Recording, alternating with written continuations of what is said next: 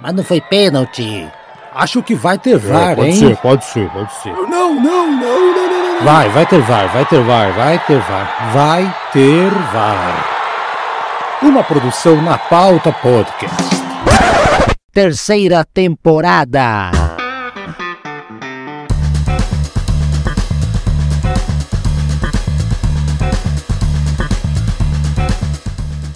Sejam bem-vindos, episódio número 88 do podcast Vai Ter VAR, gravado na terça-feira, dia 28 de março, acabando aí o primeiro trimestre de 2023.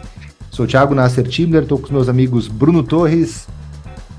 Boa noite para quem ontem ficou torcendo, secando ali o sorteio, coisa que outros aqui desse grupo não fazem há muitos anos.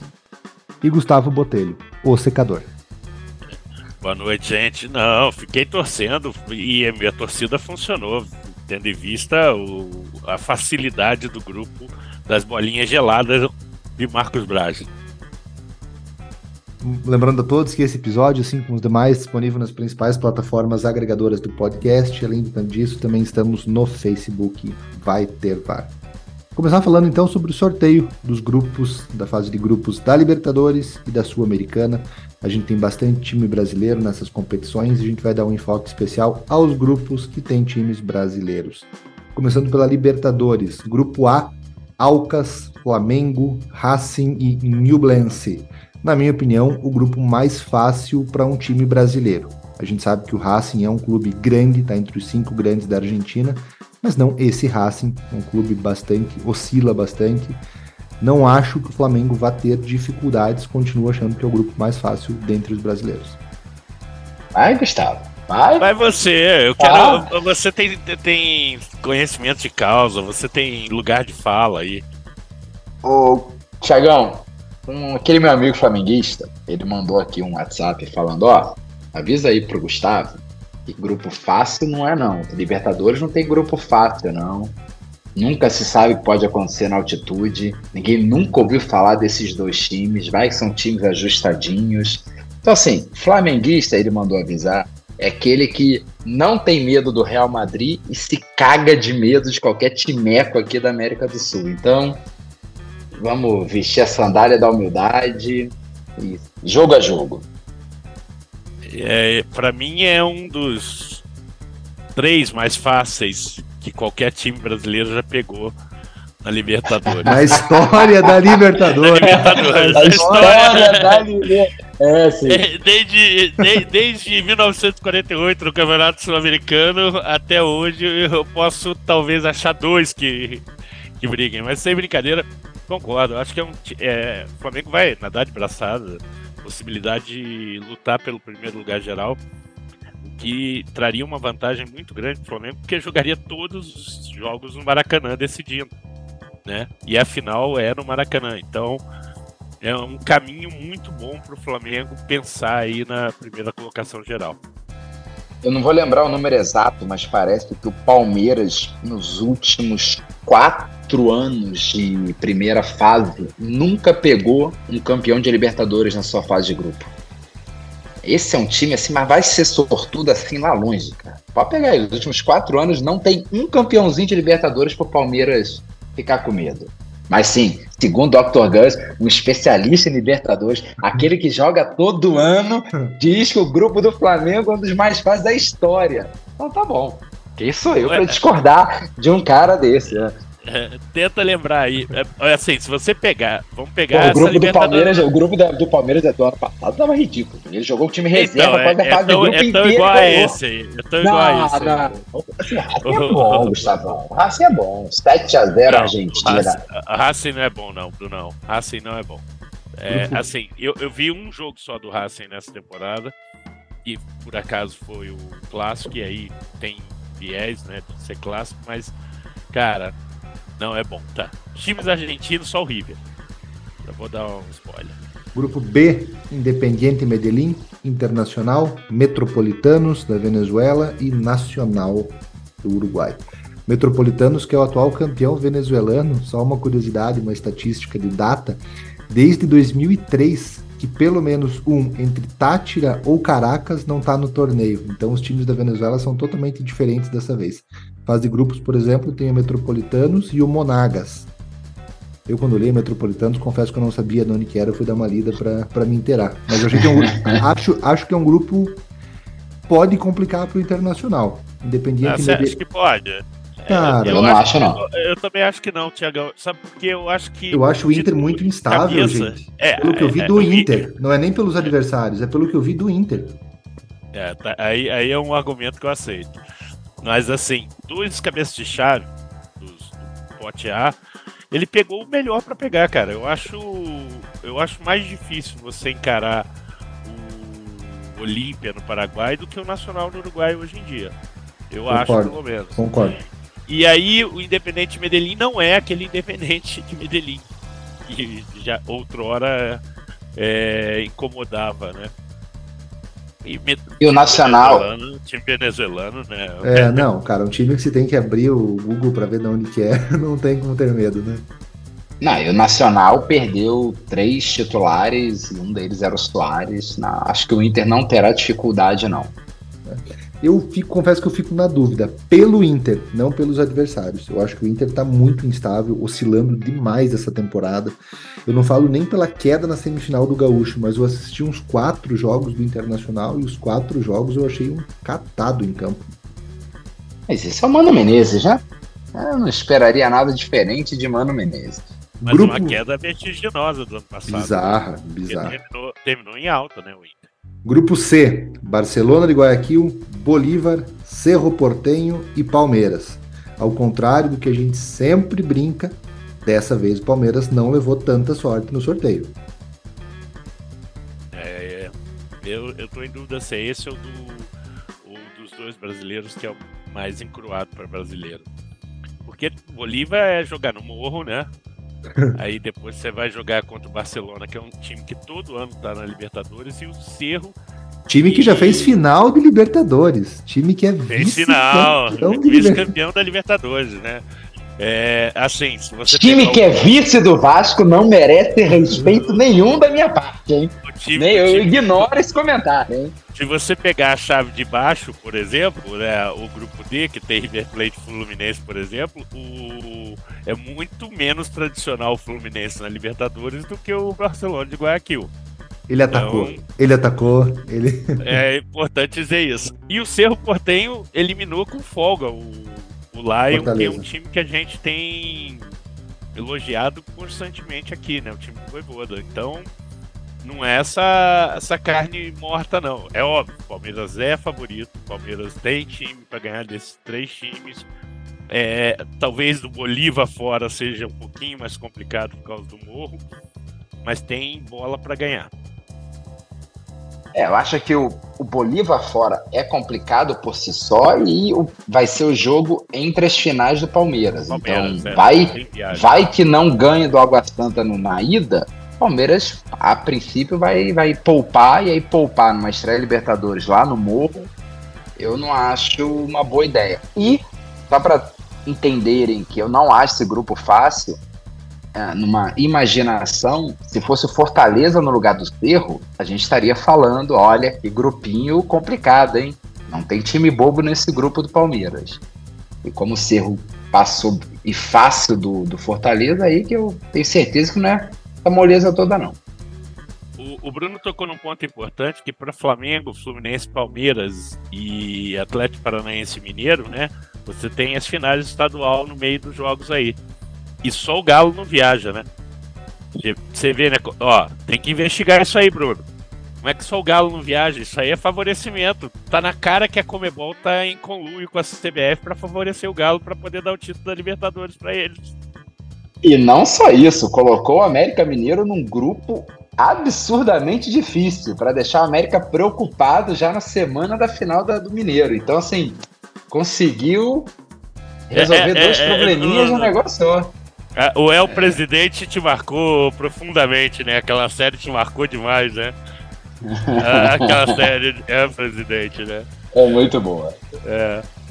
Mas Fechamos que não é fácil, então, né? Não, eu não acho fácil. Não. Nada fácil. Grupo D, aí vem o grupo mais difícil, na minha opinião. Eu sei que a gente tem divergência aqui dentro do grupo. Fluminense, River Plate, Sporting Cristal e The Strongest. Para mim é o grupo mais complexo, tanto pelo tamanho do River Plate, quanto pela dificuldade de jogar com o Sporting Cristal e The Strongest fora de casa. São times que nos últimos anos aí ofereceram resistência, ofereceram dificuldade para os seus adversários quando no seu território. É, River primeiro e, e a outra vaga vai para o time com mais tradição. Então provavelmente o The Strongest passa, né? The Strongest desse... é, depende de onde você joga. Lá The Strongest é quem baixa The Weakest, né? Porque aqui toma de 6, 7, né? Ô, Tiagão, me refresca a memória. O The Strongest foi o time que o Vasco conseguiu tomar gol no replay do gol do The Strongest, é isso? The Strongest fez um gol, a Globo tava mostrando o replay, o Vasco tomou um segundo. É, é esse time mesmo que, o, que o Fluminense vai é, falar? É, esse é time. ué. É se, se fez isso com o Vasco, imagina com o Fluminense. Na história. Se, se fez isso com o Vasco, imagina com o Fluminense, que não fará. Não, mas é, o que eu acho legal também desse grupo é o Thiago Nunes dirigindo o esporte em cristal, né? Assim, é uma. É algo à parte. É legal, né? Ver um brasileiro assim em times da América do Sul, assim, não tão famosos. É, e, e, um trabalho que vem sendo elogiado pelo que a gente ouve, né? Assim, eu não vejo jogo do Esporte Cristal, né? Então eu realmente não vou falar para vocês que eu sei como o Esporte Cristal tá jogando. Mas o que se comenta é um trabalho muito elogiado. Mas eu acho que o Flu passa em segundo, tá? Acho que o Flu consegue é, ganhar os dois jogos de confronto direto e arrancar alguma coisa, seja tanto do Strongs quanto do Sport Cristal. Né? E aí com o River é eu acho que tá um furinho abaixo ainda. Pois é, não sei, eu ainda acho que é, que é um grupo difícil. Eu acho que o Fluminense passa, o Fluminense é um time capacitado, mas vai ser difícil. Se não se, não se atentar, não me espanta ficar de fora. Grupo E, um grupo que os corintianos estão encarando com muita leveza, com muito otimismo e até com um pouquinho de chacota. Mas eu acho que não é um grupo tão tranquilo assim, quero ver a opinião de vocês. Argentinos Júniors, Corinthians, Independiente Del Valle e Liverpool. Liverpool do Uruguai, né? Não Liverpool da Premier League. Bob, Bob, Bob, Bob Salah e Davi Nunes. Aí o Davi Nunes danou. Não acho leve, não. Pelo contrário. E, inclusive, Independente Del Vale mostrou que consegue machucar qualquer time brasileiro. Então, é... o Argentino, o Argentino Júnior é um time de meio tabela, né? O campeonato argentino está no começo, acho que tem oito rodadas ainda, ou nove rodadas, agora não lembro. Mas é, é um time de meio tabela. Só que tem um problema, né? O Argentino Júnior, para quem não sabe, é o time que Diego jogou pela primeira vez. E considerando que ele já levou a Argentina ao campeonato mundial, já levou. A, a, a, tá levando o Napoli ao campeonato italiano, Scudetto. Rapaz, imagina se ele guardar uma mágicazinha pra Argentina Júnior aí. Aí o nosso querido Timão roda. É, não acho fácil, não, tá? Não acho fácil mesmo. É, o nosso querido amigo Caio, quando participou, de São Paulo, foi jogar na. Não sei se foi há dois anos atrás. E quando você analisa a tabela, tem certos jogos que é ruim você estrear. E o Corinthians estreando contra o Liverpool lá do Uruguai não é um bom negócio. Seria ótimo se estrear com o Liverpool em casa. Aí você ganha, fica tranquilo ali no grupo e a última rodada é contra os caras provavelmente eliminado. Você pega um time desse no início, é a motivação dos caras, a estreia em competição, então os caras dão a vida, é um jogo mais difícil. E não pode perder ponto pro Liverpool do Uruguai lá. Talvez o Del Valle e o nosso querido o argentino Júnior não devem perder ponto lá. Então, sei lá, né? Corinthians tem que abrir o olho. Eu não acho essa moleza toda, não. Liverpool tá em 7 no Campeonato Uruguai, tá? 12, e, e o Argentino Júnior em 13 no Argentino, o que vai de encontro com o que o Gustavo falou, metade da tabela, são 28 times, tá em 13 tá quase cravado na metade da tabela mesmo. É, e o Corinthians foi eliminado pelo Ituano, né? Então, Tá todo mundo, tá todo mundo aí na mesma. Mas, mas eu, mas eu, eu, percebo, eu percebo que é um dos grupos que está sendo encarado com maior tranquilidade por parte dos torcedores. Eu já conversei com torcedores, ele, praticamente todos os times que estão na fase de grupos, todos têm um pouquinho de preocupação com seus grupos. O corintiano parece que não. Tá achando é. que é baba e vai passar em primeiro, tranquilo, do grupo E. Sei não. Grupo F é um grupo que não tem brasileiros. Boca Juniors, Colo-Colo, Deportivo Pereira e Monagas. Que aí é um grupo que não tá aí tem... outro, tá aí outro que eu dei Google, tá? Deportivo Pereira eu dei Google também, hein? Juro pra você. É. E o do Flamengo é um dos três mais fáceis da história da Libertadores. Esse aqui do Boca, não. O que, que é isso? Esse do Boca Colo, Colo Racing. Ah, porra, tradição, não, tradição Libertadores. Não, não, não, não, não. Tradição Libertadores não. Mas, não, Colo-Colo. É. mas o Colo-Colo é branco e preto, tem quase uma faixa ali, pô, igual de outro time aí, não dá pra respeitar, Gustavão. Acabou, a tradição ficou lá na década de 80. Igual, igual outro time brasileiro aí, pô. É, Grupo G. Pulando década, bonito isso. Grupo G, aí eu fico na dúvida. Eu ainda acho que o grupo D, que é o grupo do Fluminense, é o mais difícil, mas aceito argumentos de quem falar que esse grupo, o grupo G, é o mais difícil. Alianza Lima, Atlético Paranaense, Atlético Mineiro e Libertar. Para mim, o, o, sem dúvida, onde o brasileiro tem mais, um brasileiro tem mais chance de rodar. Seja ele Galo ou Furacão. Porque são dois jogos fora muito ruins para fazer, muito ruins para fazer. Tanto o Libertar quanto o Sport Cristal. Alianza Lima. Desculpa, Alianza Lima. Eu tô cismando com o Sport Cristal. Alianza Lima são times que vão jogar muito fechado aqui e o Galo já mostrou isso. Essa dificuldade, tanto nos jogos contra o Atlético, quanto no primeiro jogo contra o Milionários. Né? Você jogar contra a linha de 5 fica difícil para o Galo jogar. E o, e o jogo de, do Atlético Paranaense contra o Maringá também foi nesse sentido o segundo jogo, embora já tivesse a vantagem da primeira vitória, e teve dificuldade para jogar também. Então eu acho que isso pode custar ponto de repente num jogo em casa que você não vai recuperar depois. E aí na hora a, a, tabela tá como, Bruno? Eles se enfrentam no meio? É, então. É isso que, é isso que eu estou vendo agora. É eu tô com a tabela aberta. Para Atlético, é para Atlético Paranaense perigosíssima, perigosíssima, porque é aquilo que eu falo. Ele estreia lá fora com a Aliança, que é o mais fraquinho do grupo. Dos quatro primeiros cara, jogos, o Atlético faz três é. fora, né?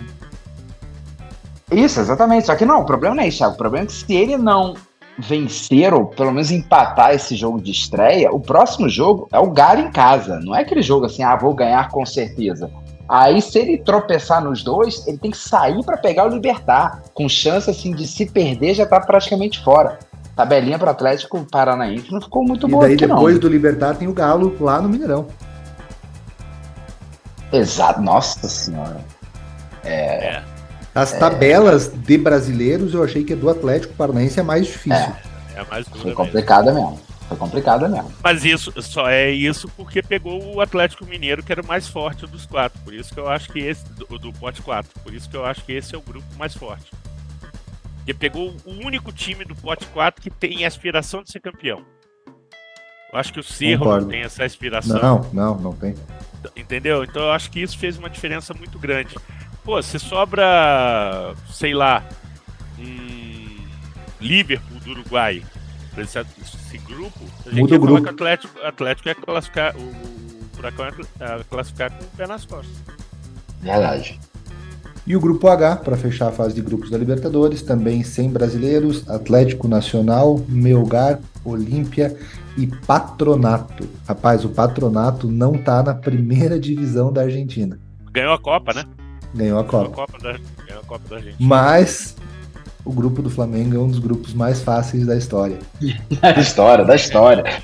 Ué, meu, gar, meu tem time aí lá do aqui do sul do Brasil que deu sorte, ué. O meu gar tava no pote 3, podia cair no grupo dele e eliminar pelo segundo ano consecutivo, ué. É verdade. É, é, ué, não é assim, não. Cara é mais forte que ele. Ele não aguenta. Beleza, então agora história, vamos... ele tá de brincadeira. Fala. É. Eu, eu, eu, particularmente acho que os brasileiros têm sim grandes chances de classificar em todos os grupos. A gente já vem alguns programas, alguns meses aí batendo na tecla de que tem uma discrepância absurda de questão financeira, questão organizacional dos clubes brasileiros em relação aos clubes sul-americanos. Então, acho que sim, a gente vai ter maioria é, absoluta nas oitavas de final, mas alguns grupos podem surpreender, e eu acho que em caso de surpreender, não tem que a gente ficar levantando bandeira de que é, a zebra correu. Eu acho que tá, passou da hora e a gente vai entrar no assunto da seleção brasileira, da gente entender que tem futebol fora do Brasil. E que tem futebol profissional e tem futebol desenvolvido fora do Brasil. Falando do ano passado da. Pode falar, Bruno. Não, não, só, só olhando aqui assim, friamente para quase todos os grupos, é, provavelmente ali um Flamengo e Nublense, o Flamengo e Alcázar, eu não faço ideia como é que são esses times, mas é único, os únicos jogos assim que você pode achar que é possível ter uma dessas goleadas ridículas de Libertadores. Né? 5x0, 6x0, 7x0. Porque os outros grupos, eu não vejo assim uma discrepância tão grande assim de um time ser muito mais forte que algum outro. Me corri. Bem, também não conheço DIN, né? Também não conheço Patronato, mas eu não vejo outra goleada ridícula não nessa Libertadores não. O Alcas dizem que não é um time tão ruim, tá, Bruno? Dizem que não é um time tão ruim, não. É um time tradicional que voltou agora, né? Ele... E joga na altitude, né? É a segunda isso, maior altitude, né? É, é a segunda isso. maior altitude. E, o, e, e, tem uma coisa também, a Libertadores, ela, a Comembol, ela é muito mercenária, né? Então, uma final no Maracanã, aí eu acho que para ela é um tipo, pouco importa quem vai chegar na final. Eu acho que no Maracanã, qualquer dois times, mesmo estrangeiro, lotariam o Maracanã porque tem o turismo do Rio de Janeiro, todo mundo quer vir para o Rio de Janeiro, é mais fácil chegar no Rio de Janeiro. Então, para Comembol, pouco importa dessa vez ter um, sei lá, um River e pega um Atlético Nacional, por exemplo. Diferente ah, dos outros anos, né? Ah, não, Bruno. Acho que conta, é assim, conta muito com pelo menos um brasileiro, né? E, e posso te dizer, sem dúvida, que eles vão achar de melhor tom que seja o Flamengo. É, pra mexer nas bolinhas, para botar não, o terceiro não, grupo é. mais fácil da história. Não, que querem o Flamengo é. no Maracanã. Entendi, entendi. Agora captei vossa mensagem, meu amado guru. Tava tentando entender. Você ah, acha vale. que, como negócio, para vender uma festa da torcida do Flamengo no Maracanã, não é melhor do que você ter um, um River e Atlético Nacional, ou mesmo um Book River?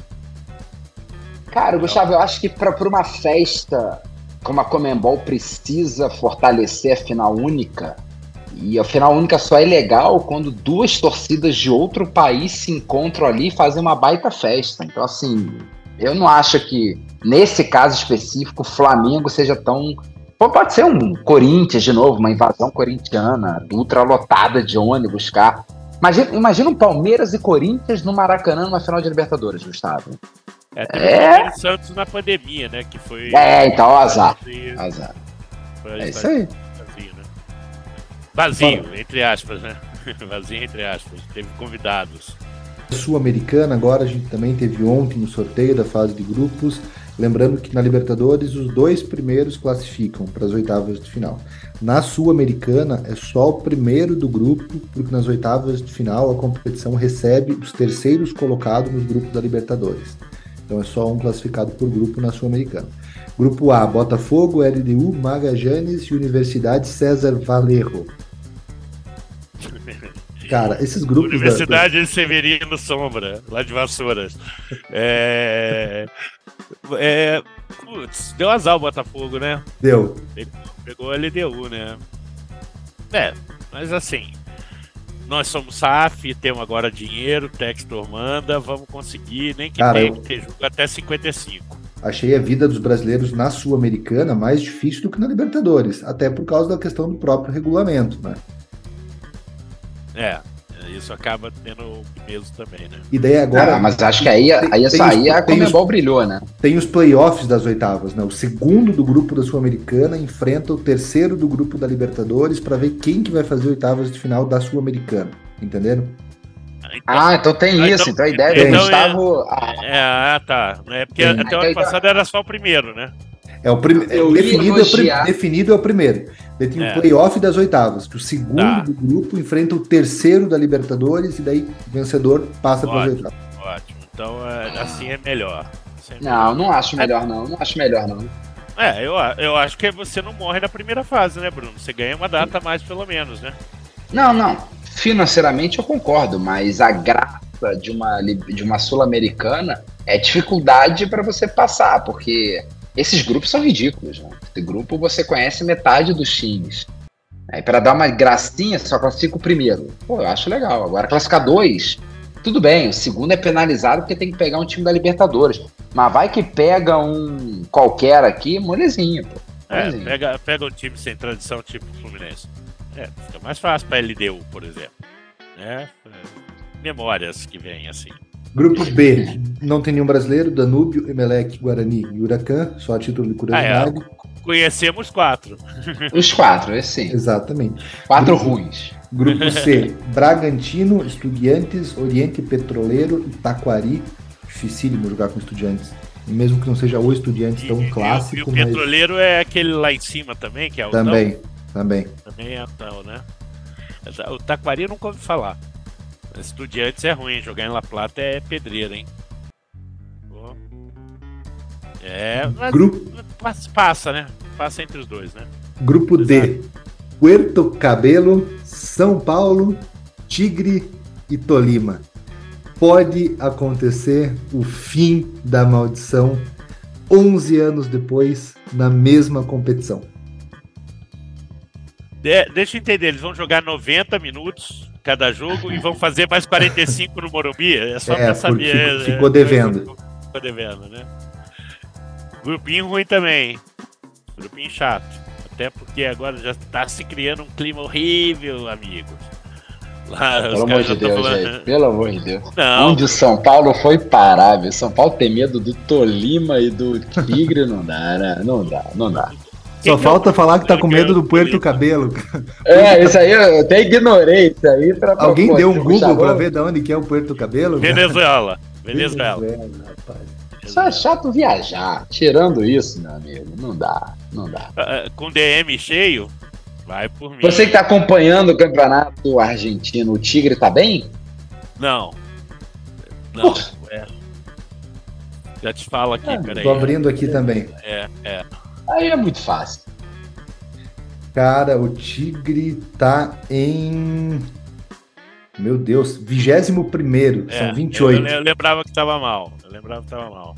Ô, Gustavão, eu só acho que pro São Paulo, o São Paulo é aquele cara, sei lá, tem. Ele esqueceu que é grande, ou sei lá o que tá passando na cabeça do São Paulo hoje em dia. O problema do São Paulo é como ele vai lidar com uma Sul-Americana, de- dependendo de como ele vai estar no brasileiro. Porque se ele começar mal um brasileiro, ele não vai querer priorizar uma Sul-Americana porque tem risco ali no brasileiro. Agora, se ele começa bem o brasileiro, ele vai fazer que nem ano passado. Ele vai ignorar a Sul-Americana, mas ele vai ganhar, porque é muito fácil. Aí vai chegar uma hora lá na frente que ele vai poder decidir, pô, eu vou investir na Sul-Americana ou eu pô, continuo tentando aqui o brasileiro. É, o problema de São Paulo é como vai estar o brasileiro. A Sul-Americana É, acabou sendo a, a salvação, né? Mas a salvação que acabou virando uma tragédia, porque eles se dedicaram tanto ali no final que não classificaram no brasileiro, mesmo classificando 68 times, né? E aí eu sou obrigado a citar um filósofo, o famoso é, Renan da, do Choque de Cultura, que fala que você se esforçar é muito pior do que não. Porque se você não ganhar, você teve muito mais esforço. Então não se esforce, não vale a pena, São Paulo. Se não tivesse esforçado, tinha ganho. Tava ganhando até então. Beleza, grupo E. Audax Italiano, Blooming, Newell's Old Boys e Santos. Considerando o atual momento do Santos, cara, é impossível a gente falar que o Santos não tem que se cuidar nesse grupo. É, e o Nils está em sexto, né? Com a mesma pontuação do terceiro, do e Justiça. É, é, grupo ruimzinho pro Santos, tá? E aí, aí entra muito mais a fala da questão do internacional que você falou lá atrás. Acho que o problema aí, de verdade, é o Santos. É, acho que vale a mesma coisa para o São Paulo. O Santos vai depender muito como é que tá o Brasileirão, mas diferente do São Paulo, o Santos, se jogar de qualquer jeito a Sul-Americana, não classifica. O São Paulo, se jogar de sacanagem, classifica. Grupo F, grupo mais difícil dos brasileiros. América Mineiro, Defensa e Justiça, Milionários e Penharol. Cara, esse é um dos grupos mais difíceis das duas competições. Pegando Libertadores e Sul-Americana, esse é um dos grupos mais difíceis. Coelho vai rebolar para classificar aí.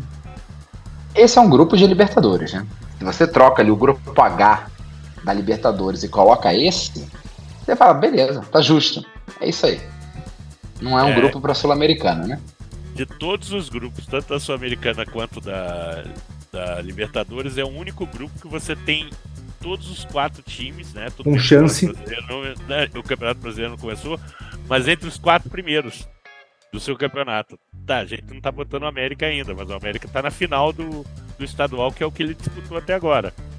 O Milionários é quarto, o News, o, o Defensa é terceiro, né? Com o mesmo número de pontos, um monte de gente, e o Penharol é líder.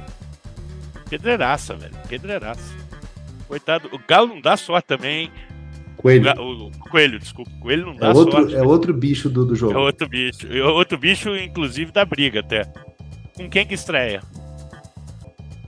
Estreia contra o Penharol no Independência. Ah, menos mal que não viaja, né? Porque tem a final também no meio aí. Grupo G, Ginásio La Plata, Goiás, Santa Fé e Universitário. Cara, eu confesso que eu não vi o Goiás esse ano. Não, não, não sei como que tá. Eu também não tenho muito pra falar sobre o Esmeraldino, não. Deixa eu ver onde é que tá o ginásio. É 24 pelo menos, ó. Se serve de. Junto com estudiantes, tem o mesmo número de pontos, os dois times de La Plata. Cara. Eu, eu não estou vendo o Goiás, mas eu tenho certeza que vai pintar uma revelação no Brasileirão e o Goiás vai se manter na Série A como sempre faz. Grupo H, Estudiantes de Mérida, não de La Plata, Fortaleza, Palestino e São Lourenço. Se classificasse eu... um, se classificasse um, é. eu falaria que Fortaleza se encrencou um pouquinho. Como classificam dois, Fortaleza já classificou. Acho que aí, aí eu acho que é Fortaleza e, e São Lourenço. Finalizamos Libertadores e Sul-Americana. Libertadores, os jogos já começam na próxima semana. Sul-Americana também? Eu Isso. também. Também, também? na quinta-feira. Quinta... Não, não, não, não, não, não sei não. Peraí, é que eu tava, tava assistindo ESPN e apareceu ali Deportivo Operário na transmissão. Falei, ah, deve ser sul-americana. Aí, Ó, pra mim, é grata surpresa. Já, já abri aqui. Sul-Americana começa na semana que vem. Terça-feira, quarta-feira, quinta-feira. Então, semana que vem a gente já começa com Libertadores e Sul-Americana. Dos times brasileiros, só o, só o, o Coelho que, que tá em final, né? Da Sul-Americana. Fortaleza também tá. Fortaleza tá com a Copa do Nordeste e com o Cearense. É isso aí.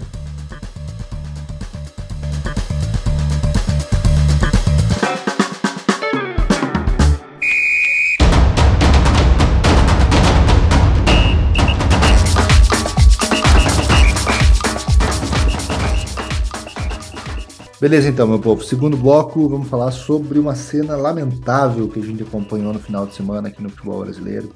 O Internacional foi desclassificado por Caxias nos pênaltis na semifinal do Campeonato Gaúcho.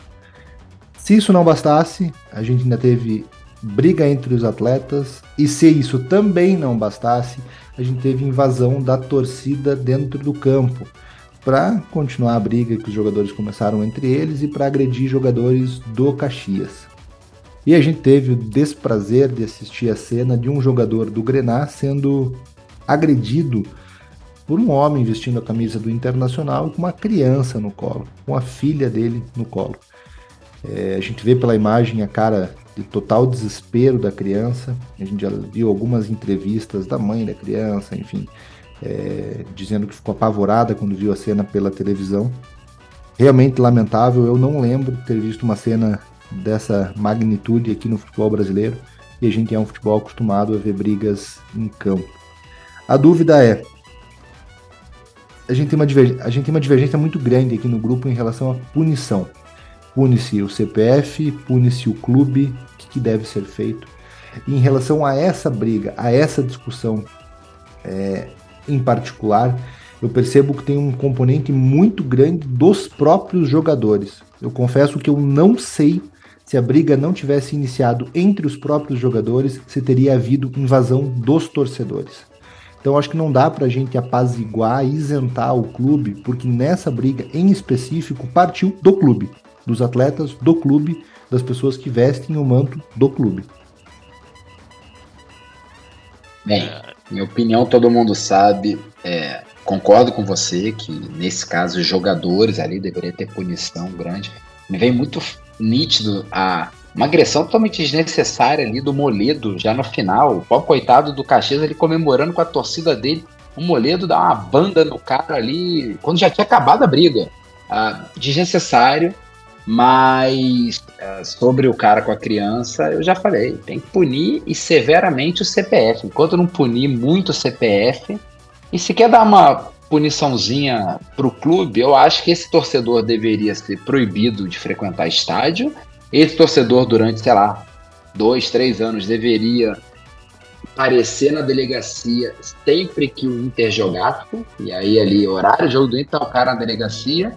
E para ele comprovar que ele vai ali toda hora, tem que ter uma tornozeleira eletrônica custeada pelo Internacional. E aí, talvez, quem sabe, os torcedores repensem. Mas não dá. Enquanto não punir o CPF severamente, vai continuar acontecendo. É, mas, uh, Bruno, dessa, dessa vez não tem como não punir o Inter. Assim, jogador pegar suspensão grande, porque é, a causa é direta, tô com o Thiago. Se o Moledo não faz aquilo, ah, o cara tava provocando. Ganha. Não quer ser provocado, vence. Ah, o é um jogador do Grêmio, emprestado do Caxias, que não fez nada ofensivo. Ele só fez assim: vamos agora, me xinguem agora. Que provavelmente por ter histórico com o Grêmio, ele foi xingado o jogo inteiro. E na hora que o cara tá comemorando, você chutar o cara por trás, igual o Moledo fez, para mim o Moledo tem que pegar três meses. Porque isso só acontece porque os caras brigam em campo, cara.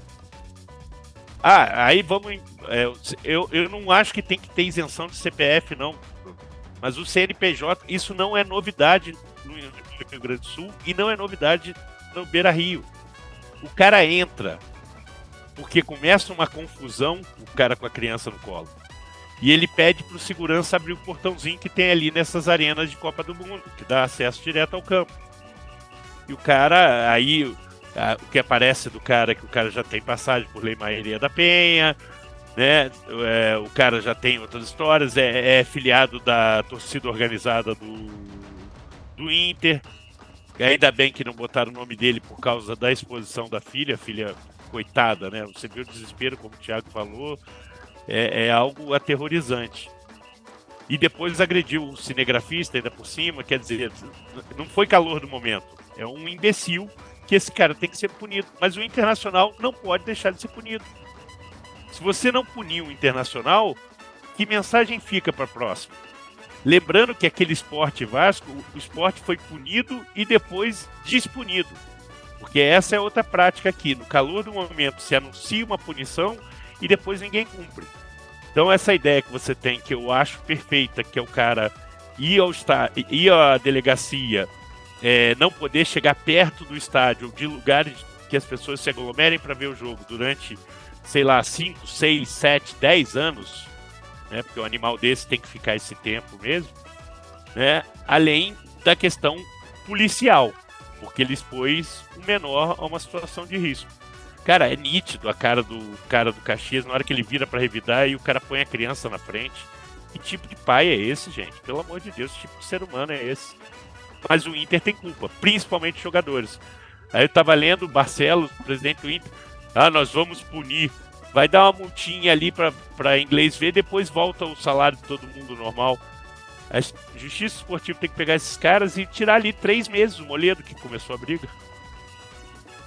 Foi, foi ano passado, não, ano retrasado, que a torcida do Grêmio invadiu ali o campo, foi para cima, acho que foi contra o Palmeiras. Isso. Aí, e, e tava lotado agora contra o, contra o Ipiranga. Não teve punição Grêmio, né? Eu não lembro do ele jogou fechada? e retirado. Então, ah. fecharam a, a, Então, esse é o problema, Bruno. Aqui, normalmente, as punições ao CNPJ, elas são retiradas depois. Eu falei do esporte. Esse exemplo do Grêmio é o mesmo. O próprio Coxa, quando deu aquele absurdo da invasão lá no jogo contra o Fluminense, diminuíram a punição depois de um tempo. Então, assim, as punições elas existem, são aplicadas, mas são retiradas. E, e aí, é, a gente está falando de futebol.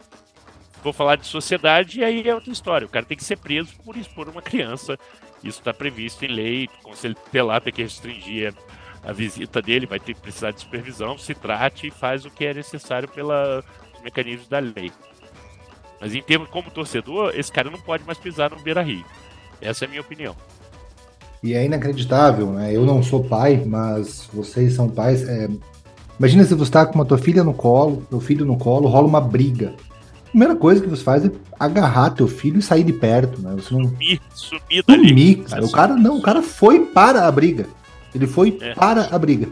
É inacreditável. Ele puxou a briga, ele agrediu o cara por trás. E assim como o Moledo agrediu por trás, uma coisa de covarde ainda, né? Mais covarde ainda. Você atacar por trás de uma pessoa é, é, sinal de covardia. É, um absurdo. Espero que dessa vez. A gente sabe que isso não vai acontecer, a gente sabe que não vai ter punição para os envolvidos, mas fica a nossa, nossa crítica à justiça esportiva brasileira, que mais uma vez vai tratar com leniência uma situação tão crítica assim.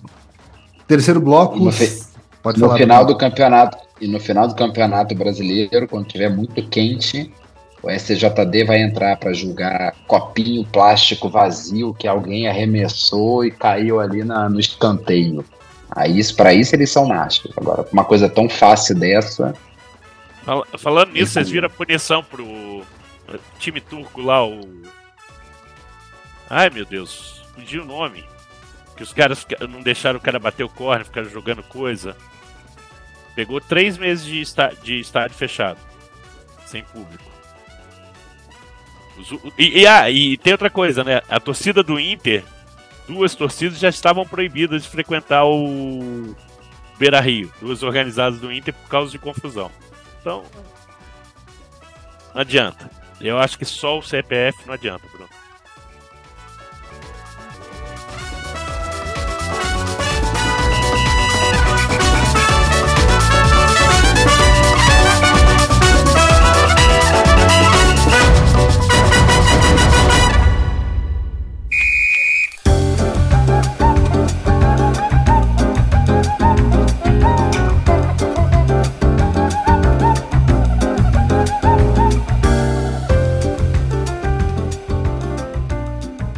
Terceiro bloco, seleção brasileira. A gente não gostaria, Jesus. mas a gente tem que falar do amistoso do Brasil contra o Marrocos em Tanger, vitória marroquina por 2 a 1. E aqui eu puxo o gancho que eu falei lá no sorteio da fase de grupos da Libertadores. Eu acho que nós, enquanto torcedores brasileiros, isso é uma crítica que eu sempre faço, essa, essa frase que foi cunhada em algum momento de que nós somos o país do futebol. Eu acho que nós somos o país que mais joga futebol, nós não somos o país que mais estuda futebol, nem o país que mais consome futebol. Eu acho que passou da hora de nós, enquanto torcedores, abrirmos um pouco mais a nossa cabeça e entender que tem futebol fora do Brasil. E o Brasil não vai chegar no Marrocos, uma seleção que ficou entre as quatro primeiras da Copa do Mundo de três meses atrás, é, e golear o Marrocos. Eu acho que passou da época da gente entender isso. Eu acho que nós entendemos, nós três, mas eu percebo que muita gente ainda não entendeu, ainda não assimilou, como se o Brasil ainda fosse aquele Brasil que todo ano faz final de Copa e o Marrocos fosse um time qualquer da África onde nem existe futebol. Nível técnico péssimo, baixíssimo, eu ainda não entendi o que, que foi a seleção brasileira. A minha proposta para um amistoso desses seria definir uma seleção brasileira. O que, que é? É uma seleção sub-20? Então, beleza, a gente só vai levar jogadores abaixo de 20 anos e o time brasileiro vai ser composto por moleques de 2003 para cá. Pronto. Ou então não, vai ser a seleção principal. Eu quero ver os melhores jogadores em atuação e a gente vai com esses caras enfrentar o Marrocos. Ou não, uma seleção só de jogadores que atuam em times brasileiros. Beleza, a gente só vai convocar jogadores daqui e vai para lá jogar contra o Marrocos. Não foi nada disso, cara. Tinha jogador principal, tinha jogador brasileiro, tinha jogador sub-20. Confusão. A gente falou semana passada, o Ramon não tem rabo preso com ninguém. O cara não vai continuar no comando técnico. Ele podia muito bem ousar, podia inventar, podia experimentar algo diferente, mas não. Mais do mesmo. Em um jogo, ele fez mais do mesmo. E o pior é assim: é, a única razão para o Brasil fazer esse amistoso é dinheiro, né? Toda, totalmente. É, é dinheiro na caixa do, da CBF. Aí é, vejo pessoas que eu gosto, como Trajano, falando: não, foi só para botar o André. Meu Deus do céu, cara, o que, que Ele não tem a menor noção do que meu? ele tá falando. Ele não tem a menor noção do que foi ele tá aquilo? falando. O André com o Mundial Sub-20, que ele é capitão do time, e com os jogos que ele vai fazer pela Série A do Vasco, ele já consegue o visto de trabalho para a Inglaterra. Então, cara, é, assim, são narrativas criadas de fontes da minha cabeça que as pessoas tiram. É, a única razão é dinheiro. E o Brasil foi convidado para uma festa onde tinha 65 mil marroquinos. E, obviamente, que a coisa mais comum ali seria o Brasil perder. Uma seleção que não existe, sem proposta nenhuma. Tô com o Thiago, eu teria levado a sub-20, mas daí entra a questão contratual. Devia ter alguns nomes, tipo Vini, é, Casimiro, sabe? Uns caras desses tinham que constar, Militão, do Real Madrid, deve ser alguma coisa contratual que aí se amarra, mas totalmente despropositado. Eu, a coisa mais amorfa que eu já vi na seleção brasileira, juro pra você. nem a transição, nem a transição lá atrás com, com Lemos, quando foi do Falcão pro, pro Luxemburgo, não, Falcão pro Parreira. Pro Parreira, Falcão Parreira, e nem a do Candinho naquela saída do Luxemburgo, né? Em eliminatórias, né? Que o Brasil meteu. Que aí era Bolívia e, e Foi Venezuela, é, é 6x0 na Bolívia, Foi 6. 4x0 na Venezuela em Caracas. Uma chuva danada. Mas ali o Candinho foi inteligente, pô. Ele pegou foi. o melhor quarteto do futebol brasileiro, que era o Vascão. Quando eu falo para vocês lá, lá na década de 90, a Vasco era grande. Aí tinha o melhor isso era em, dois, isso era em 2001. Eu destruiu, sei, destruiu. É, já é esse século, tá, Bruno? Oh, Só pra te, te informar na linha do tempo, já é esse século. Mas é, é uma coisa despropositada, né? Não faz sentido, né? E quando a gente olha para o lado, isso dá uma raiva danada, né? Porque era melhor fazer igual a Argentina, marcar um joguinho com o Panamá no Maracanã, botar os jogadores aqui para a galera ir ver, para reconectar a seleção, do que fazer essa coisa absurda lá lá no Marrocos. E, e tô com você, perder para o Marrocos não é vergonha, né? Quem acha isso não vê futebol mundial. Não viu Copa do Bem, Mundo. Eu só vou destacar dois pontos. Primeiro, que eu achei muito legal a entrada do Galvão Bueno na internet narrando. Mais de um, quase um milhão e meio de pessoas. Eu acho que isso é um marco. Ah, porque agora ele vai até narrar as finais do, do Carioca. Assim, é, o mundo está realmente mudando. Esses times discutindo Liga, Libra, sei lá o que aí. Não, o mundo vai, vai para streaming. Isso achei muito legal. E outro, e aí para levantar a discussão, a seleção é uma com o Neymar e outra sem, é falem o que quiser, mas tem que ter uma falta do menino Ney, que é um absurdo. Ô Bruno, você podia botar o Pelé nesse jogo aí que não dava nada. o Neymar não ia fazer a menor diferença nessa zona. Nessa zona. Fica chato o Vinícius jogar ali. Porque fica a sensação que o Vinícius é o culpado por não render na seleção. Mas, cara, os caras eles não sabem escalar o Vinícius. Não, sabe. É absurdo o jeito que o Vinícius joga na seleção brasileira. É, e é aí, o que, que você podia fazer nesse jogo? Se o Ramon é malandro, meu irmão, Vini e Rodrigo, vocês jogam ali, vou botar um, uma referência para vocês, vocês ficam soltos. Mas não, o cara fica buscando o cara para trás. Marrocos não é time de atacar, então quer dizer, é um técnico despreparado para essa função. E, e foi lá e mostrou que estava despreparado, né? É despeito disso, mas Carleta tá empatou, chegando. Né? Carleta tá chegando. Eu não sei não, se Chelsea não, não vai no se Chelsea. O, o, a questão é combinar com o Bayern, né? Falar nisso, né? O Bayern é o mais brasileiro dos clubes bárbaros do mundo, né? Demitiu no meio da temporada para trazer o Tuchel. Mas o Bayern e o City tem que combinar com eles antes, né? É ali que eu acho que tá a chance de cair. Não sei se o Carleto vem, confesso para vocês. Tô a, a forma que a CBF está conduzindo isso é um, um livro-texto de como não conduzir uma contratação, né? Se melar a contratação, vai ficar ruim para qualquer um que assuma, né? É, e pro Edinaldo, né? Sim, fica péssimo, porque o Carleto tá garantido. Cara, eu acho que já tá fechado há muito tempo, cara. Tu pega um Falcão dando uma entrevista, falando que, olha, ele realmente é um dos poucos que entende futebol brasileiro, caráter maravilhoso, tá? Alguém já deve ter falado no mundo do futebol, ó, tá fechado com o Carleto aí, pode já elogiar, já tá com uma pauta positiva pro cara muito grande, há muito É. tempo. É. Pra mim já tá fechado assim desde janeiro. Carlinhos falou, cara, tô aqui na Champions, tem um Mundial aqui pra jogar. Quando terminar isso aqui, eu vou. Me espera. Eu, eu, eu, tá bom, Ramon, sobe. Ô, ô Brunão, na Também. conversa eu tenho certeza que ele não citou o Mundial, mas assim, tô com você. Você que, você que, você que gosta de teoria da conspiração, Brunão, Ele tava Eu- apavorado com o Flamengo, já tava olhando. Tem esse tal de Gabi aí que eu vou chamar com certeza, porque eu não sou burro. É, você que gosta de teoria da conspiração, tem uma rolando boa aí. E o Wenger e o Ronaldo ganharam dinheiro, obviamente, da FIFA, pra falar da, seleção, da Copa de 48 times. E, e falar do grupo de três para que todo mundo fosse contra, para eles criarem um monstrão com uma data a mais com um grupo de quatro. Tipo, sabe, plantar a notícia ruim do grupo de três para gerar comoção contrária, para quando você vier com a solução ruim, ninguém acha tão ruim assim. Né? Então, a do Carleta pode ser com você, né? Eu tô com você, eu acho que isso pode estar acertado há mais tempo. É, vamos ver. Tomara.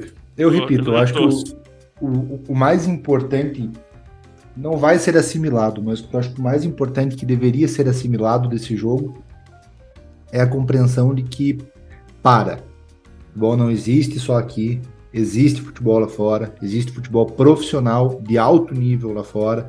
O Brasil não vai chegar na terra dos outros com um festival armado e vai meter 3, 4, 5 como era antes. Esqueça. Eu vi nenhum, nem dois, nem três falando que é vergonha perder para o Marrocos.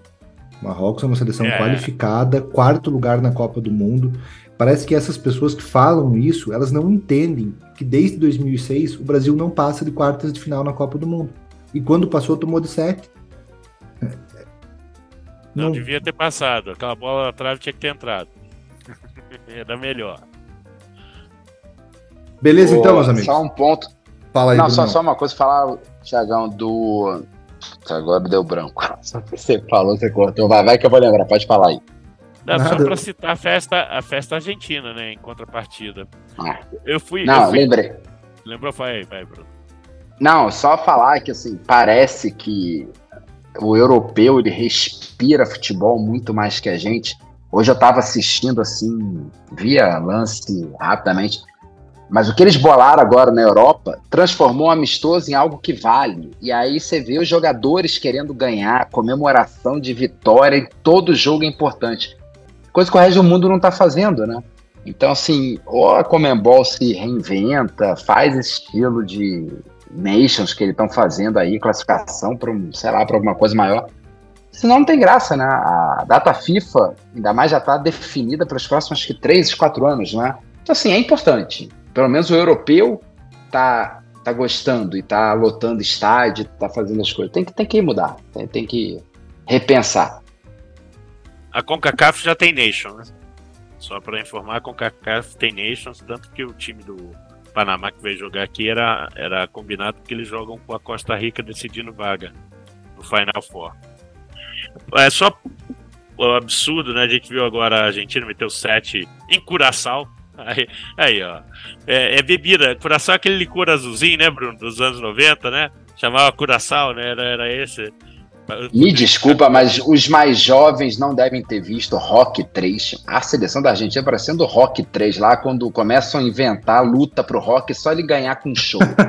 e a Argentina só tá enfrentando tá ninguém pro errado. Messi dar show. Mas Pô, tá não. errado. Não, acho que não. Acho que É. não.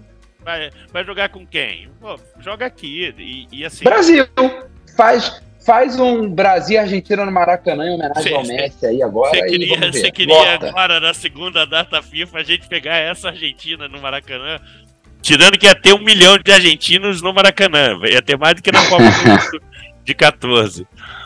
Mas essa ligação, eu só queria contar um caso, eu fui até reler hoje à tarde. O livro do Maradona é da virada de 2000, né, Thiago? Isso. É, ali, é, ali pouco depois da Copa 2002. É, e ele falava, é um pouco antes da Copa 2002, ele falava no livro que ele queria saber onde eles perderam a conexão com a seleção argentina. É, essa perda ali que ele via que não existia mais, e ele cita como exemplo positivo a ligação que o Brasil tinha com a seleção brasileira. O brasileiro, os jogadores e, e a torcida eram unidos ainda ali na virada do século e do milênio. A transformação disso nesses 23 anos, né, e eu, e eu digo que o ponto de virada, o pessoal usa a Copa América aqui no Brasil, para mim o ponto de virada é a derrota para o Chile daquela Copa América que o Messi perde o pênalti. Eu acho que ali é a virada do argentino abraçar a seleção novamente. Porque quando até então o Messi era xingado por ser um cara sem sangue, sem alma, por não ter o futebol potreiro, de, de, de da Cali e tal. E quando ele ameaça sair, o argentino vê o que, que ia ser a vida dele sem o Lionel Messi naquela zona, eles abraçam o Lionel Messi. Eu acho que a, a, a, ligação da torcida vem aí. E a gente perde uma oportunidade de tentar fazer um pouco isso. Né? Porque isso é construído também, né? Beleza, então, meus amigos. Semana que vem a gente se encontra novamente para falar sobre a primeira rodada das finais dos estaduais. Não, Palpitaço? Não vai rolar um, não vai rolar um palpitaço da, dos primeiros jogos, não? Eu Bora lá. Nessa, Bora lá, puxa aí então. Gustavão, você é o cara dos palpitaços, você é o cara que organiza os palpitaços. Bora lá. Amanhã a gente tem esporte e. Perdão, Fortaleza e Ceará pela semifinal da Copa do Nordeste. É, e, e ABC e esporte, né? Isso, isso aí. É ABC e esporte. É, é, é, é em ABC ou é em esporte o primeiro jogo? Cara, eu acho que é em esporte. Em esporte. E eu acho que é jogo único. É jogo único? Jogo único. Jogo único. Jogo único. Jogo Pode no... ser em Marte esse jogo. Pode ser em Marte, que eu não torceria pro esporte jamais. Opa! Ainda mais depois da merda que o Wagner Love falou. Então, meu amigo. Mas por que isso? Que, que ressentimento que, com esse time com o Leão da Ilha, rapaz. É, rapaz, mas com o campeão nacional de 87, rapaz. Você não pode ter esse tipo de raiva. Isso faz mal pro seu coração. ABC você viu, semana, você viu, você viu semana passada quando você libertou teu coração dessa raiva? O Leão virou o jogo, cara. Tava perdendo, virou o jogo. Tá vendo? Quando você tira a raiva do seu coração, você faz o bem pro mundo. Vai, esporte ABC. 3x0 ABC, fora o baile. 2x0 2x0 esporte. Puto Fortaleza, Ceará, hein? Meu Deus do céu. Ceará, o Fortaleza não ganhou do Ceará esse ano. Então, eu vou ser o clubista, foda-se. 1x0 Fortaleza. 2x1 Fortaleza. Também vou, vou, vou falar coração nessa. 0 a 3 Fortaleza 3 a 0 sem susto. 3 a 0 Fortaleza. É, então, final de estadual, temos decisão Rio Grande do Sul. Todas. Todas. Todas. Né? Todas. Mas vamos pegar os, sei lá, os cinco principais, né? Pegamos Rio, São Paulo, Minas, Paraná. Porta, é, Paraná e Porto Alegre. Estou com as tabelas abertas aqui, Gustavão. Quer que eu vá falando? Vai, vai falando. Eu, eu tô tentando abrir aqui, eu abri do Nordeste. Beleza. Campeonato Paulista, então, primeiro jogo da final no domingo, 4 da tarde, na Arena Barueri. É o mando do Água Santa. Água Santa não vai mandar o jogo em Diadema, vai mandar em Barueri. Água Santa e Palmeiras. 1x0 Palmeiras. 2x0 Palmeiras. 2x0 Palmeiras. Campeonato Carioca, primeiro jogo da final. Os dois jogos são no Maracanã. Esse primeiro no sábado, às 8h30 da noite, mando do Flamengo. Flamengo e Fluminense. 1x1. 1x1. Tá aí, 1x1 é bom. Cara, tem eu... como ninguém, tem como os dois perderem? É, a gente fazer um bem bolado, não sei não. Botafogo, campeão da Taça Ria, campeão. Eu vou. eu vou de 1 a 1 também. Acho que vai dar empate nesse primeiro jogo.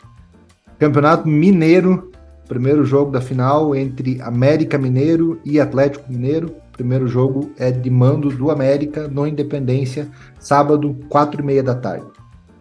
Torcida única, né? Acho que é torcida única. Acho que é 2 a 0 Coelho. 2 a, 2 a 1 Coelho. Rapaz. Cara, eu vou de 1 a 1 é, É, sem coração. Bonito isso, bonito isso, sem coração.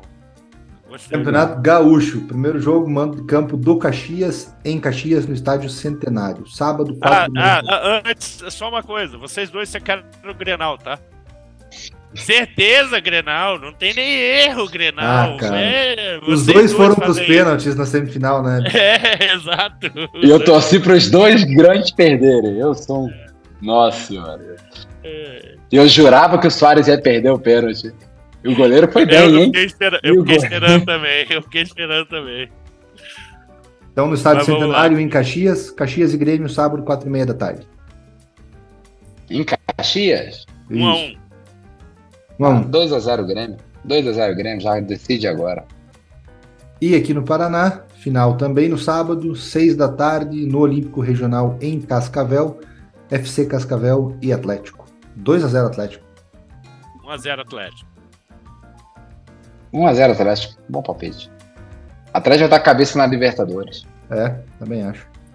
Resolvido então, meus amigos. Fizemos o palpitaço, falamos sobre a seleção brasileira, falamos sobre o bizarro caso da agressão que tivemos no futebol brasileiro, sorteio da Libertadores e da Sul-Americana, pauta inteira cumprida. Até semana que vem. Um abraço para vocês. Valeu, meu povo. Boa noite. Ah, quarta-feira, sorteio da Copa do Brasil. E atenção, Vascão não estará presente. É importante você estar tá lembrando isso há bastante tempo. Deve aumentar a sua chance de, de ganhar, sua, sua, sua esperança de ganhar. É, boa noite, gente. Eu quero dar uma dica aí. O Haroldo, que já participou com a gente aqui, tem um, um podcast bem legal sobre histórias bizarras do futebol nesse, nesse episódio agora lançado essa semana, tem a história do jogo de Montserrat contra Butão, o pior jogo do mundo. Escutem a história, é a história que eu já sabia, mas é, agora tem que ver o documentário que tem sobre esse jogo. Uma ideia bem legal que aconteceu lá nos idos de 2002. Música